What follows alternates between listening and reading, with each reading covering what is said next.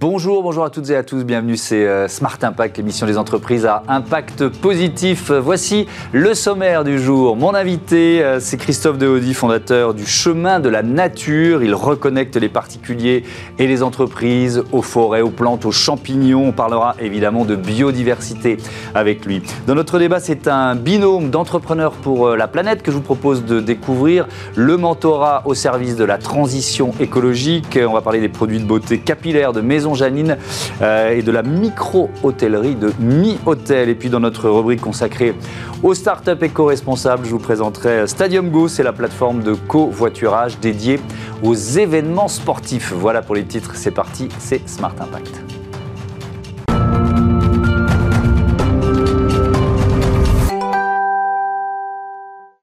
L'invité de ce Smart Impact, c'est euh, Christophe Dehaudy. Bonjour. Bonjour. Bienvenue, heureux de vous accueillir. Vous êtes euh, explorateur-cueilleur presque depuis toujours, euh, herbaliste et botaniste de terrain. Ça, c'est pour votre formation.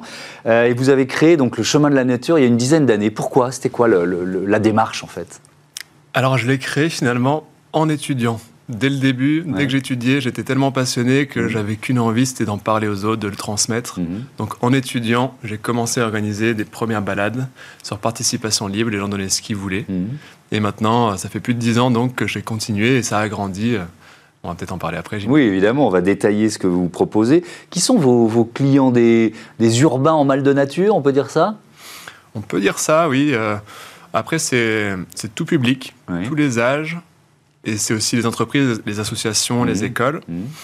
Et euh, c'est vrai que bah, beaucoup de gens me font me, me, disent que depuis qu'ils ont découvert le chemin de la nature, finalement, ils vivent mieux leur situation en ville parce qu'ils se disent que même en étant en plein Paris, par exemple, eh ben, ils peuvent aller en, trois stations de métro, par exemple, au bois de Vincennes et au bois de Boulogne, ou même au but de Chaumont, et puis être émerveillés. Pas forcément besoin d'une grande nature sauvage, mais déjà en observant les petites plantes et les champignons. On n'est pas obligé d'aller trouver euh, une immense forêt euh, euh, pour, pour se reconnecter à la, à la nature. Quels sont les, les bienfaits de cette reconnexion à la nature? Ah bah Déjà, déjà l'activité physique. Hein, on se balade, on respire, mm. euh, on sait que c'est bon pour la santé. Ensuite, le contact à la nature, voir la nature, voir les arbres, entendre les chants des oiseaux, c'est aussi connu que ça diminue l'anxiété mm. et augmente, on va dire, le bien-être en général, le système immunitaire, etc. Et euh, après, ça va être les bienfaits de, ce qu'on peut cueillir, de ce qu'on peut y trouver dans la nature, les bienfaits des plantes, les bienfaits des champignons. Hmm, ça, on rentrera dans le détail. Qu'est-ce que vous proposez effectivement? Vous avez des clients, des particuliers ou, des entreprises? Il y a des balades, il y a des ateliers. Qu'est-ce qu'on peut faire grâce au chemin de la nature? On propose donc différents formats hmm. de balades et d'ateliers. Donc, on a gardé le format sur participation libre à peu près trois fois par mois pour le grand public. On propose une balade d'environ une heure au but de Chaumont, au bois de Vincennes. là, c'est un grand groupe, hein, c'est un, peu un format de découverte. Comme ça, tout le monde peut venir, même pas besoin de payer en ligne, etc. Ils, viennent et puis ils découvrent un petit peu les plantes pendant une heure. Et après, euh, chacun apporte un truc à boire, à manger, et on se mhm. fait un petit apéro, euh, un petit apéro pique-nique. Donc ça, c'est pour les particuliers et pour les entreprises. Qu'est-ce que ça, c'est pour les particuliers. Même pour les particuliers, il y a tous les formats. Ça va de 4 heures, une journée, deux jours. Et pour les entreprises, ben c'est pas si éloigné que ça. On propose donc des balades, tout simplement, amener les, amener les équipes euh, dans la nature, à la découverte des plantes ou des champignons, ou les deux, avec des petites dégustations pendant, des petites dégustations après de ces plantes et de ces champignons. Mhm. Parfois, ben, ça peut être avoir un stand ben, dans un événement, un stand où on fait déguster, où on montre les plantes sauvages communes, comestibles et médicinales de chez nous. Ça peut être des conférences, ça peut être... Euh, ça peut être plusieurs, finalement formats d'ateliers qui peuvent être très variés. La, biodiversité, elle a été pendant longtemps la grande oubliée, on va dire, des, politiques environnementales. C'est en train de changer. Euh, est-ce que vous, vous l'avez senti, parce que ça fait euh, là, ça fait une dizaine d'années que vous avez créé l'entreprise, mais comme vous dites, c'est un engagement beaucoup plus long que ça. Est-ce que vous sentez cet appauvrissement de la biodiversité, moins de, je sais pas, moins d'insectes, moins d'oiseaux, ou pas forcément? Moins d'insectes, oui. Mhm. Ça, c'est clair. Euh, après, ça dépend des zones, bien sûr. Hein.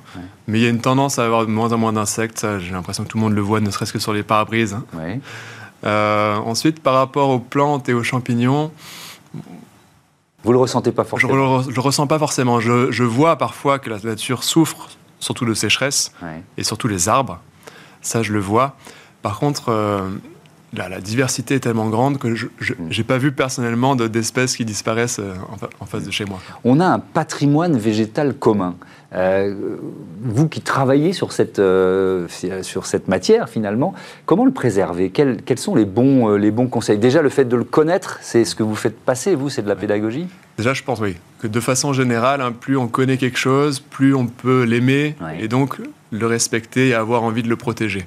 Donc ça, c'est un petit peu, on va dire, pour le grand public, pour tout le monde. Si tout le monde est sensibilisé à ça, ben, ne serait-ce que dans nos jardins, eh ben, on ne va pas systématiquement tondre, on ne va pas utiliser euh, du, pesticide, de l'herbicide systématiquement. Et rien que ça, hein, il y a tellement de jardins en France, j'ai oublié le chiffre, mais euh, il y a énormément de, jardins privatifs. Donc si les gens tondaient moins et si les gens laissaient des espaces un peu sauvages dans, certains endroits, mhm. rien que ça, la biodiversité serait très contente. Ensuite, bah, après, c'est plus technique. C'est plus technique, c'est bah, le remembrement. Ça a été une très mauvaise idée pour la biodiversité, par exemple. C'est-à-dire euh, toutes ces haies bocagères qui ont été coupées. Mmh. Et ben, bah, la solution, bah, c'est d'en replanter au maximum. C'est de laisser des espaces dans les forêts où on ne touche pas. C'est-à-dire qu'on laisse les arbres qui tombent, euh, on laisse tout ça parce que c'est ça qui favorise la biodiversité. Un arbre tombé, ben, il va y avoir des champignons qui vont le décomposer, il va y avoir des insectes qui vont se nourrir de tout ça. Et et bah, c'est plein de petites choses, comme ça, plein de petites actions qui demandent une connaissance finalement assez scientifique du problème pour pouvoir mettre en place. Euh, hmm. Moi, vous, êtes souvent euh, dans les, vous l'avez dit, dans les parcs euh, parisiens. J'imagine qu'il y a aussi parfois des activités un peu plus, un peu plus loin. Mais quand on se promène dans les parcs parisiens, j'ai l'impression qu'il y a eu un changement de, politique, notamment sur le fait de laisser un peu plus justement la nature, les herbes, les mauvaises herbes, évidemment, je mets tous les guillemets possibles autour de, ça, bah, finalement grandir. C'est une réalité, ça? Oui, c'est vrai, là je parlais des jardins particuliers, mais finalement, c'est valable partout. Et beaucoup de villes, si ce n'est toutes, je crois, de plus en plus en tout cas, ont déjà arrêté d'utiliser les herbicides, etc. Et, et, tondent, et, un peu moins régulièrement. C'est ça, et on parle de gestion différenciée, donc il y a de différencier dans le sens où il y a des endroits où on va tondre et d'autres où on va laisser.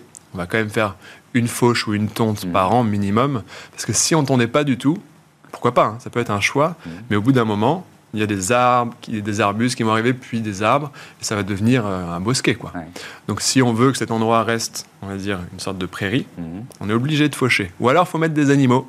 Et ça, ça fait partie des ça solutions. Fait partie des solutions. Hein. De, de, plus en plus, on utilise les moutons, etc., les herbivores, qui vont remplacer la tondeuse.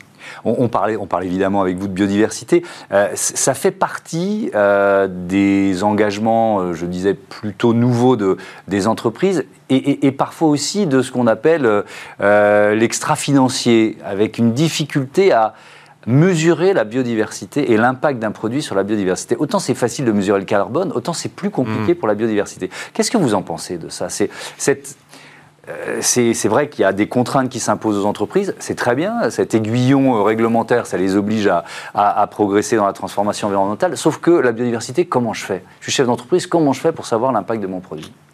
C'est vrai, et puis ça va, ça va dépendre, bah, il faut des labels, hein, je pense, il mm. faut vraiment des, spécialistes qui traitent la question et qui ne traitent pas la question... Euh, euh, sur un petit aspect de la biodiversité. comme vous l'avez bien dit, c'est complexe mm. et ça demande donc qu'il y ait des experts qui prennent en compte cette complexité. Bah, du début de la création d'un produit, d'un service, jusqu'à la fin. Mm. Qu'est-ce qui se passe tout le long et quels sont les impacts tout le long de cette chaîne, cette longue chaîne.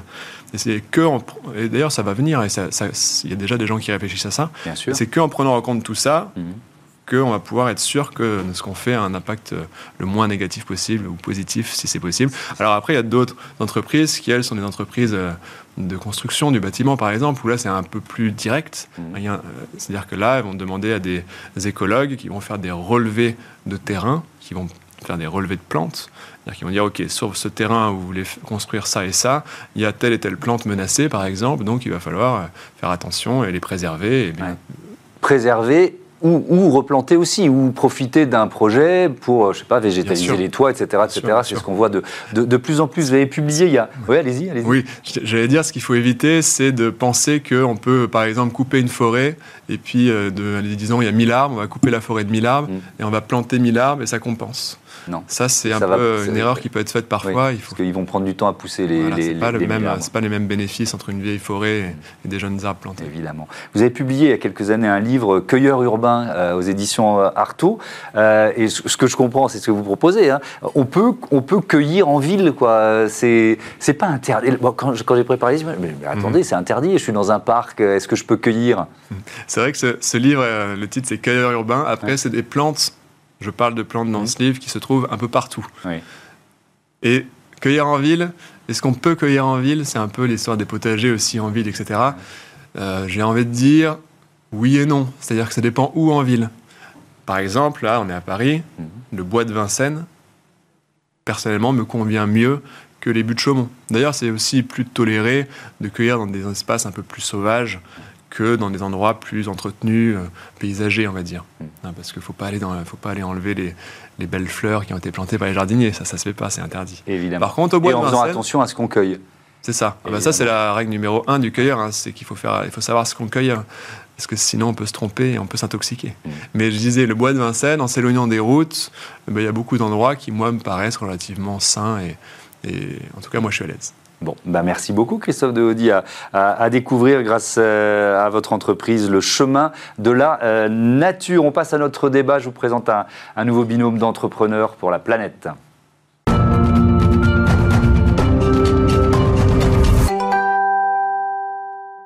Entrepreneur pour la planète, le mentorat au service de la transition euh, écologique. Euh, je vous présente un nouveau euh, binôme dans ce Smart Impact. Claire Flandin, bonjour. Bonjour Thomas. Bienvenue. Vous êtes la fondatrice de Maison Janine et puis avec nous en duplex Nathalie Greenbaum qui est la directrice de Mi Hotel. Bonjour et, et bienvenue à, à, vous aussi, entrepreneuse pour la planète. Donc on va commencer par présenter vos entreprises respectives. Maison Janine, vous l'avez créée il y a 18 mois. Avec quelle idée? Avec quelle idée? Eh bien, écoutez, Janine, ma grand-mère, m'a inspirée. J'ai eu envie de reconnecter le bon sens de l'époque euh, et, son élégance en créant une marque experte en soins capillaires, mmh. bon pour la tête et la planète, bon pour la tête, euh, bon pour la santé, avec des ingrédients naturels, bio, vegan euh, et made in France, et bon pour la planète en utilisant le format solide pour les produits d'hygiène, donc shampoing et après-shampoing, et liquide, mais dans des flacons recyclés, mais surtout euh, consignable. Euh, donc voilà. Hmm consignable. Ça, c'est important euh, aussi. Et effectivement, euh, créé il y a 18 mois, mais les produits arrivent sur le marché là en ce moment. Il y a eu, oh, il y a eu un temps de, de quoi? De RD, de, de, mise en place en quelque sorte? Principalement du RD, en fait. Euh, l'innovation était surtout sur la sensorialité. Pour changer les modes de consommation, il faut aller par le plaisir mmh. et la sensorialité. J'avais envie de changer d'angle et ne pas faire porter le poids de sauvons la planète à nos futurs consommatrice en disant ça, je m'en occupe. Hmm. Mais par contre, on a vraiment développé une forme avec euh, une ergonomie. C'est une, une, designeuse qui m'a qui m'a dessiné, on va dire, la forme du shampoing euh, avec l'ergonomie euh, et, l'esthétique et des formules qui soient vraiment avec une mousse onctueuse, une belle rinçabilité, hmm. toute la sensorialité nécessaire pour passer à l'action et enlever le plastique de, sa salle de bain. Nathalie Greenbaum, on va parler évidemment de votre rôle de, de mentor, mais je voudrais que vous me présentiez euh, Mi-Hôtel. Micro-hôtellerie, c'est ça C'est quoi? Ben, on a vraiment revisité le business model de l'hôtellerie et l'expérience client par la même occasion. C'est de se dire, on, est, on prend le meilleur de l'appartement en ville intimiste et de l'hôtel 4 étoiles avec ses services et on fait mi-hôtel. Euh, on n'a pas des chambres, on a des suites et elles ne sont pas dans des grands immeubles, elles sont éparpillées dans la ville. On en a 10 à un endroit, 15 à un autre endroit, ce qui fait que nos clients euh, se baladent euh, au meilleur endroit dans la ville. Et surtout, elles sont digitales, ces suites, elles sont spacieuses, elles sont toutes décorées différemment. Donc, on travaille sur le beau. On a plusieurs piliers, le beau, l'immobilier et puis la techno, puisque tout est digital. Euh, Nathalie Greenbaum, quand et comment vous vous êtes rencontrés? Parlons de ce, de ce mentorat avec Entrepreneurs pour la planète. Bien, moi, j'étais euh, particulièrement sensible à la RSE depuis le début. Avec mon associé euh, Stéphanie, on a toujours pensé à, retravailler donc ce, côté-là de l'hôtellerie. Et on était donc j'ai été embarquée dans l'aventure Entrepreneurs pour la planète et à un et un appétitif Entrepreneurs pour la planète. Nous nous sommes rencontrés avec Claire qui présentait son projet. Donc vous êtes co-choisi en quelque sorte, on peut dire ça, Claire Mais tout à fait. C'est ça qui est beau, c'est qu'on s'est choisi. Mmh. Euh, Entrepreneurs pour la planète organise des, euh, des, euh, des apéros euh, mmh. justement euh, pour faire rencontrer, faire pitcher les porteurs de projets. En l'occurrence, c'était mon cas et les futurs euh, mentors. Et puis, Parce qu'il faut que ça, il faut que ça matche humainement. Enfin, pour ah, que bien ça fonctionne, il faut d'abord que ça matche humainement. Oui, complètement. Et je me souviens, c'est Nathalie qui est venue me voir, qui, qui m'a fait parler et elle est finalement, elle a accepté le mentorat quelques semaines après. Et j'ai bien aimé justement cette notion de digestion, cette notion de choix. Mmh. Et puis, ça fait un an maintenant qu'on travaille ensemble en tout cas qu'elle m'accompagne et qu'on se co-accompagne. Et c'est euh, vraiment super. Qu'est-ce que ça vous a apporté dans la, voilà, cette genèse, cette première phase de, lancement de l'entreprise? Ça m'a apporté euh, une structure. En fait, euh, quand on se lance et quand on a un projet impact, et même tout entrepreneur, mmh. il y a tellement de choses sur lesquelles on doit penser, la R&D, la commercialisation, il y, a vraiment beaucoup de choses. Et Nathalie, elle m'a apporté un regard très opérationnel sur la faisabilité. Et en même temps, elle m'a fait grandir euh, dans la posture du chef d'entreprise, de, voilà, de, changer de porteur de projet à entrepreneur jusqu'à chef d'entreprise. Vraiment, c'est un... S'assumer comme euh, chef d'entreprise, exactement. Euh, enfin l'affirmer d'une certaine façon. L'affirmer, exactement. Ah oui, je pense que... C'est pas évident. Non, c'est pas évident. non, c'est pas évident. Non, non. entre le moment où on a le projet dans la tête et qu'on veut le mettre en place, il y a, y a vraiment plusieurs étapes. C'est un accouchement en fait. Euh, voilà. Alors en tant que femme, on a peut-être déjà vécu. On porte le projet, et après il faut le sortir. Et c'est pas forcément si simple.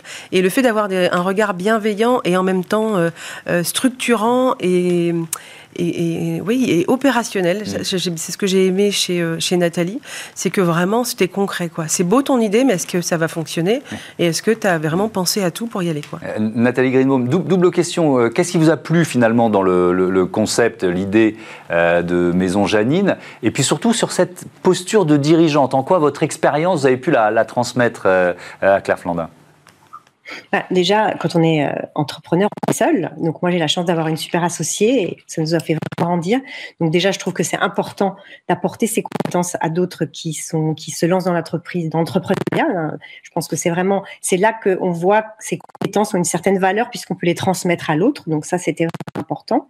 Et puis dans le projet de de, de, de Claire, c'était vraiment euh, il y a beaucoup de gens qui se lancent dans le produit solide et, euh, et, qui font des choses un peu dans leur garage. Et moi, ce que j'ai aimé, c'est vraiment le côté innovant et la vraie volonté de, travailler sur un produit qui va fonctionner qui va développer, qui va pouvoir créer une gamme et qui a donc un avenir avec une marque, une belle marque forte qui s'ancre dans le paysage, en fait. Euh, je vous pose, euh, Nathalie Greenbaum, une question qui pourrait paraître sexiste, mais je ne pense pas qu'elle le soit. Est-ce que cette question de posture de dirigeante, c'est plus difficile pour les femmes de s'affirmer comme une chef d'entreprise euh, je, vous pose cette question parce que j'ai reçu beaucoup de, euh, de, de, financiers et de femmes qui me disaient à quel point ça pouvait être difficile de lever des fonds quand on était entre guillemets deux femmes ou une femme seule qui venait parler à des, euh, à des investisseurs. Alors, on ne va pas rentrer dans les choses techniques, mais il y a ce qui s'appelle le biais cognitif, c'est-à-dire que un homme, une femme, on n'est pas les mêmes êtres, donc on voit pas les choses tout à fait de la même façon. Et c'est vrai qu'il y a des questions qui arrivent qu'on pose aux femmes et qu'on ne va pas poser aux hommes, parce que souvent le parterre de financier est très masculin. Donc je pense que c'est plus un travail d'éducation, de travailler avec les hommes et d'avoir plus en plus de femmes qui s'impliquent aussi dans ces côtés euh, financiers. Et je pense que c'est c'est un travail dans le temps et un travail dans la bienveillance et le respect de l'autre, comprendre l'autre, écouter l'autre. En tout cas, voilà, ça c'est des valeurs qui me touche. Mais oui, c'est vrai que c'est souvent un challenge et, on, doit ça parfois décupler, un peu plus d'énergie, mais aussi utiliser euh, euh, une autre façon de faire qui est, très particulièrement féminine, je pense. Euh, Claire Flandin, sur, vos produits, tiens, je reviens à vos produits, parce que eh, quand, vous lancez comme ça des produits capillaires secs, euh, je ne sais pas si c'est le bon mot. Sans eau, oui, oui. Euh, sans eau. Il faut lutter contre des, décennies euh, ou plus d'habitude. quoi. C'était une partie du défi peut-être la, plus importante. C'est ça. Et en même temps, on revient à du bon sens de notre époque. D'où le, le, nom Maison Janine et l'aspiration de ma grand-mère, parce qu'à l'époque, il n'y avait pas autant de bouteilles dans la mm. salle de bain et pourtant ma grand-mère avait les cheveux propres, était élégante. Donc à aujourd'hui, 500 000 bouteilles de shampoing sont vendues par jour en France, ce qui est quand même énorme. Et on sait que 30% euh, sont recyclés jusqu'à présent. Et le meilleur déchet est celui qu'on ne produit pas. Et on peut avoir l'idée de Maison Janine, on peut avoir une belle chevelure, on peut, être, euh, on peut se sentir belle et avoir des beaux cheveux sans forcément acheter un produit euh, liquide à 80% d'eau dans une bouteille en plastique qu'on va jeter après pour renouveler. Mmh. Euh, l'avantage du solide, c'est que bah voilà, il, est facilement transportable, il dure plus longtemps. Et puis au-delà de ça, la formule, euh, on met des ingrédients. Là, il y a eu un vrai travail de formulation pour justement avoir... De sourcing des ingrédients, c'est ouais, ça sourcing d'ingrédients. Mmh. Je suis entourée d'expertes en soins capillaires. c'est 18 mois de tests validés par un un groupe de testeuses exigeantes mmh. parce que il y a soit les personnes qui ont déjà utilisé du solide, qui n'ont pas été convaincues. Parce qu'à l'époque, quand on a démarré, on était plutôt sur quelque chose de très brut, on va dire. Ou soit, il y a certaines personnes qui n'ont pas encore oser essayer. Et c'est là où j'arrive au milieu de tout ça avec un beau produit, déjà un peu séduire par le bel objet, mmh. d'où le travail avec la, designeuse. Et puis après, voir qu'on peut utiliser ce produit et en plus avoir des résultats. Mmh. Et donc démarrer, avoir une routine avec des produits sans eau, sans plastique, c'est possible. Euh, Nathalie Greenbaum, est-ce qu'il y a des similitudes entre euh, vos, cibles de, clientèle respectives et est-ce que donc euh, ça a servi finalement le mentorat?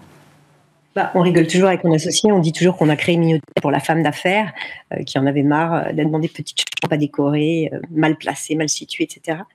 Oui, oui, oui, il y a des similitudes. Et puis moi, ce que j'aime surtout dans le projet de, Claire, c'est que c'est une entreprise. Enfin, il y a vraiment, il y a tous les ingrédients, toute l'innovation dont elle vient de parler, tout le travail qui a été fait.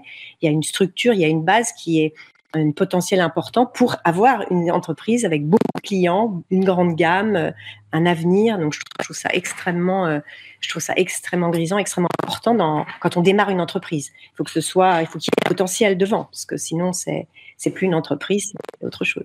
Est-ce que les produits Maison Janine pourraient être euh, proposés aux clientes de Mi Hôtel c'est une très bonne question. On s'est beaucoup posé la question et c'est aussi ça qui m'avait fait venir euh, rencontrer euh, Claire, c'est qu'on avait énormément regardé toute la gamme de produits solides pour mettre, pour l'utiliser dans, dans les suites Miotel.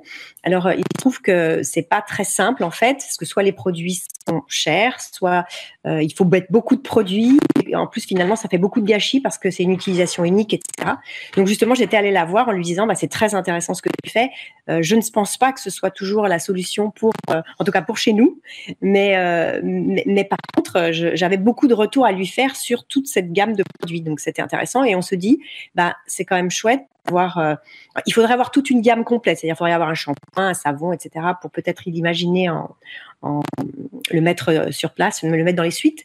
Mais euh, en tout cas, la démarche et le côté extrêmement professionnel du produit nous fait réfléchir sur l'avenir et aussi se dire, bah, c'est peut-être un cadeau aussi à donner, à offrir à nos, à nos clients de VIP, par exemple. Ben voilà une bonne idée. Euh, dernière question, euh, Claire Flandin, sur euh, ce mentorat. il va continuer ou finalement il, était surtout utile pour le lancement? Vous voyez ce que je veux dire?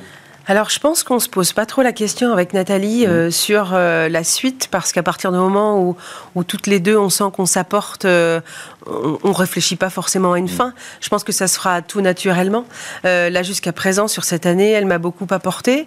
Et puis, dans des phases d'entreprise, il y a le démarrage, le développement. il, y a, toujours des phases à passer. Mm. Euh, moi, je me sens jeune entrepreneur et tout à apprendre, vous voyez. Donc, euh, voilà, tant que Nathalie, tant qu'on s'apporte l'une et l'autre, mais c'est comme tout binôme, on va dire. Merci beaucoup. Merci à toutes les deux. Bon vent à vos entreprises respectives. À bientôt. Merci. sur Bismart, on passe tout de suite à notre rubrique Startup.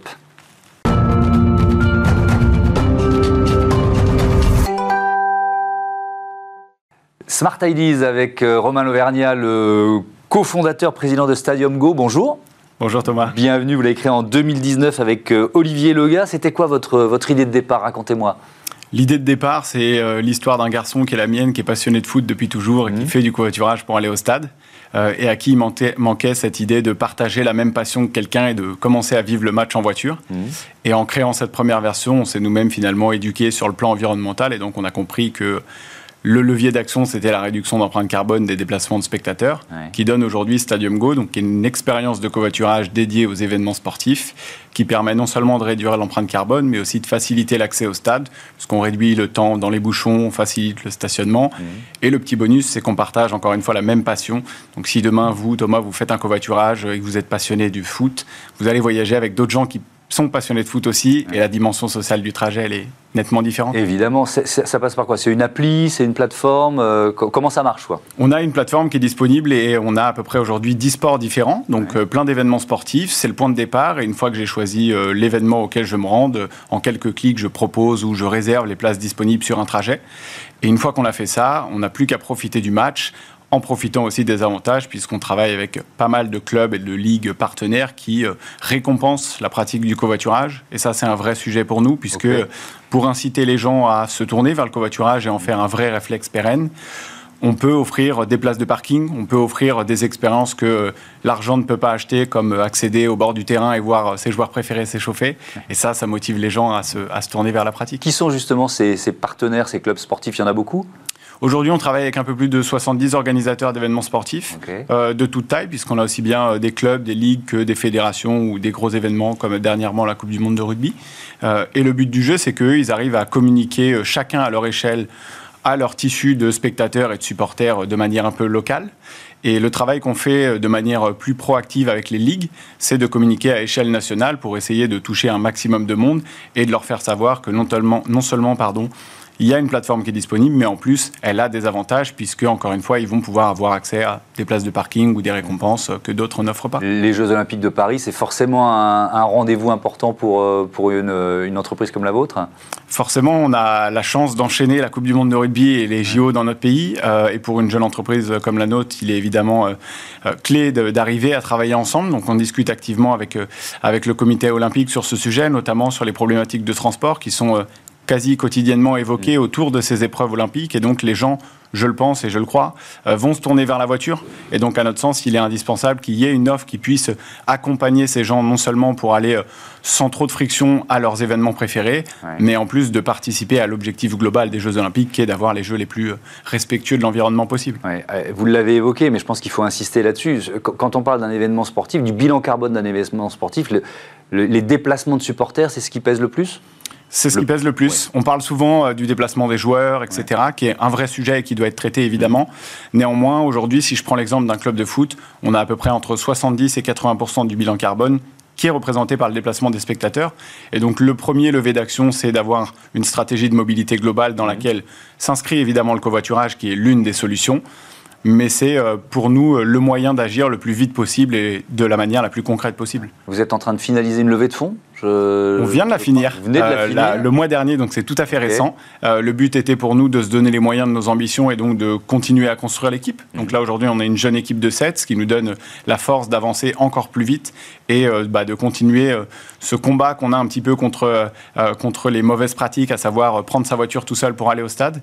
Et le, le, deuxième point, c'est d'accompagner au mieux les organisateurs d'événements avec une offre qui leur permet de construire leur propre plateforme de covoiturage, qu'on fait déjà avec pas mal de monde. Mmh. Euh, et le but, c'est qu'on arrive à euh, inscrire de manière pérenne le covoiturage comme étant un service au même titre qu'une billetterie ou ce mmh. genre de choses que chaque organisateur euh, a presque par défaut. En quelques secondes, l'émission est quasi terminée. le modèle économique, c'est quoi? Comment vous gagnez de l'argent? Le modèle économique, en deux mots, euh, il y en a deux. Le premier sur le grand public, c'est euh, les passagers qui vont payer des frais de réservation à chaque fois qu'ils prennent une place sur un trajet. Et le deuxième, sur euh, la, construction d'une plateforme en propre pour les organisateurs d'événements, c'est eux ou l'un de leurs sponsors, puisque l'offre est possible pour ça, qui vont payer une licence de manière annuelle, qui fait que nous, on prend en charge le développement et la gestion de la plateforme au quotidien. Merci beaucoup, Romain Lauvergnat, et bon vent à Stadium Go. Voilà, c'est la fin de ce numéro de Smart Impact. Merci à toutes et à tous de votre fidélité à la chaîne des audacieux et les audacieux. Salut